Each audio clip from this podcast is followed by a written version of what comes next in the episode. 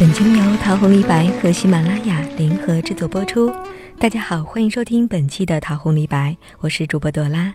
今天节目当中要和您分享一篇来自葛怡然和依林的文章。徐静蕾、舒淇之间，不就是少点套路，多点真诚吗？多年前的一个夏天，我和几个女友和几位男性友人吃饭，聊到女人的友情，男闺蜜当头一棒，女人之间是没有真正友情的。聊聊八卦，逛逛街还成。我们据理力争，怎么可能？我们可是经历过利益考验的，还列举了种种例子。可是几年过去，不幸被言中。我们几个出国的出国，当妈的当妈，不知不觉聚会渐渐变少，话题越来越没交集。虽然没有决裂，但明显疏远了。最近被友谊小船说翻就翻刷屏，翻船没什么稀奇。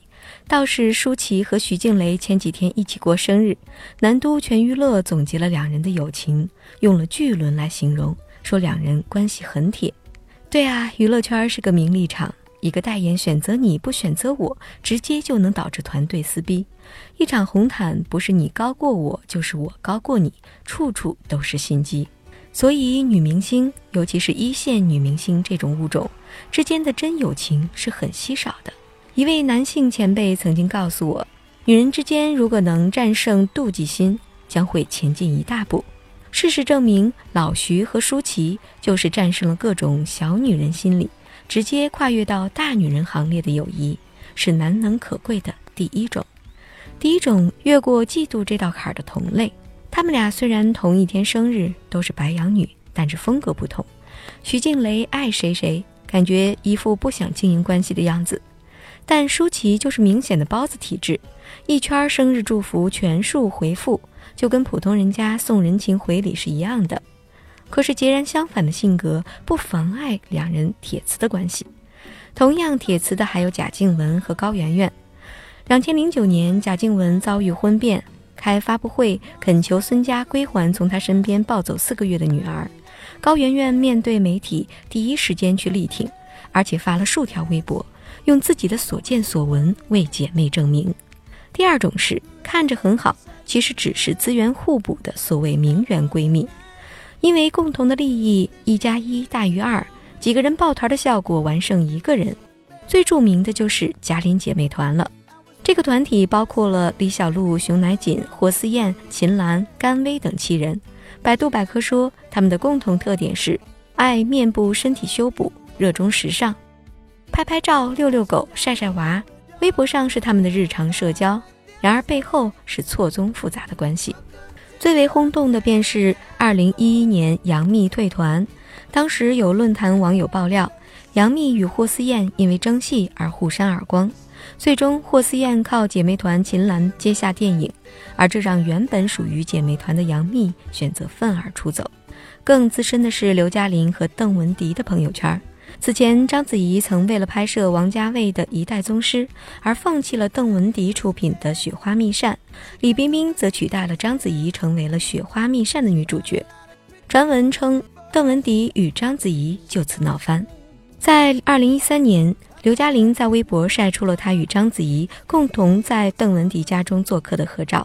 为宴请两位好友，邓文迪还亲自下厨做了牛肉面宴请大家。2015年。Met Gala 搞中国镜花水月主题，邓文迪受邀出任联合主席，请来了中国三十人的明星军团。站在邓文迪身边的依旧是刘嘉玲与章子怡。除了邓文迪、章子怡，因为《雪花秘扇》而传不和的自然还有李冰冰。去年一月，章子怡晒出两人同框照，并配文：“世间所有的相遇都是久别重逢。”随后，李冰冰转发微博，并且留言：“念念不忘，必有回响。”而眼下，人权联合好友李冰冰、黄晓明成立的 Star VC 风头正劲，李冰冰正式宣布章子怡以股东的身份加入，大家资源互补，利益共享，看上去很好。不说话，那都是小女孩才干的事儿。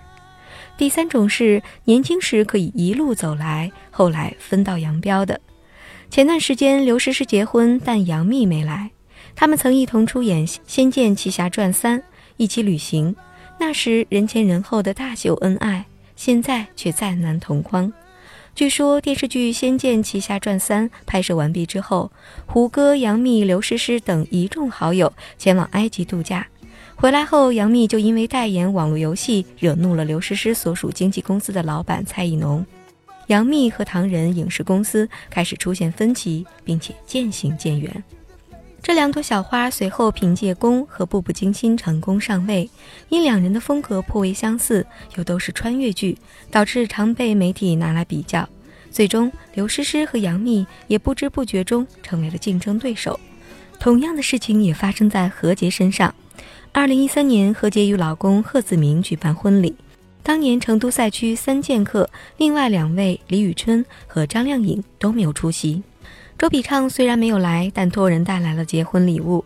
被媒体问起，何洁脸色有些尴尬地表示，自己有在群里发电子邀请函，但是没有收到回复。对此，李宇春大呼冤枉，自己从来就没有收到过何洁发的任何短信。之后，何洁又说，她也记不清楚到底发没有了。十年前，他们曾经在超女的舞台上为了对方拉票而哭得稀里哗啦。十年后，他们还在一个群里，但却已经陌生到需要电子请柬，彼此仿佛隔着天涯。从低谷打拼出来的人，不是往往比成功后遇见的感情要扎实吗？因为彼此知根知底。可是也分为两种，一种是可以很死党，一种是狠狠决裂。人在奋斗期间，往往心智单纯，分辨能力也会弱些。一旦成熟起来，就会目的性更强、更明确、更准。也更狠，所以你能接受和你同时起步，甚至比你条件差的人，比你红很多，身价比你高十倍，一起上通告、化妆间都比你大两倍吗？身在娱乐圈，又有多少女人能做到心甘情愿当绿叶？所以最理想的友情是欲望都是那种。第六季的第十九集里，Career 终于打算放下过去，跟俄国人去法国开始他的新生活。临行前，几个姑娘又相约在曼哈顿的咖啡馆，一起为他践行。当他说出“如果我没有认识你们呢？”这个时候，大家都哭了。四个人职业差不多，价值观趋同，但彼此独立，还保持着适度的距离，会互相嘲笑，甚至吵架，但至少都不装。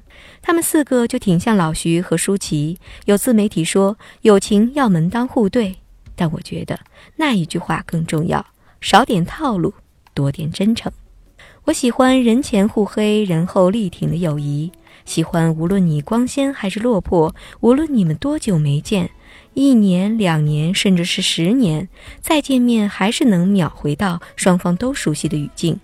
你混得好时，他提醒你别飘；你混得差时，他自黑跟你比惨。你永远不用担心在他面前没面子，这个叫做不洗头之交。我最害怕跟那种朋友圈给谁都点赞，过年跟谁都群发短信拜年的人。他把朋友当成一种营销，躲在一堆漂亮话后面的，一定是一堆利益需求。你有用时，他比谁都勤快恭维；你没用时，他闪得比谁都快。对每一个人都笑得假兮兮的人，对每一个人也都不走心。那个是中国人最擅长的人脉，不叫友情。下次单独开一篇另说。至于那种你出个国，他让你代购包包、化妆品，你不带他就跟你绝交的所谓闺蜜，根本就不用搭理。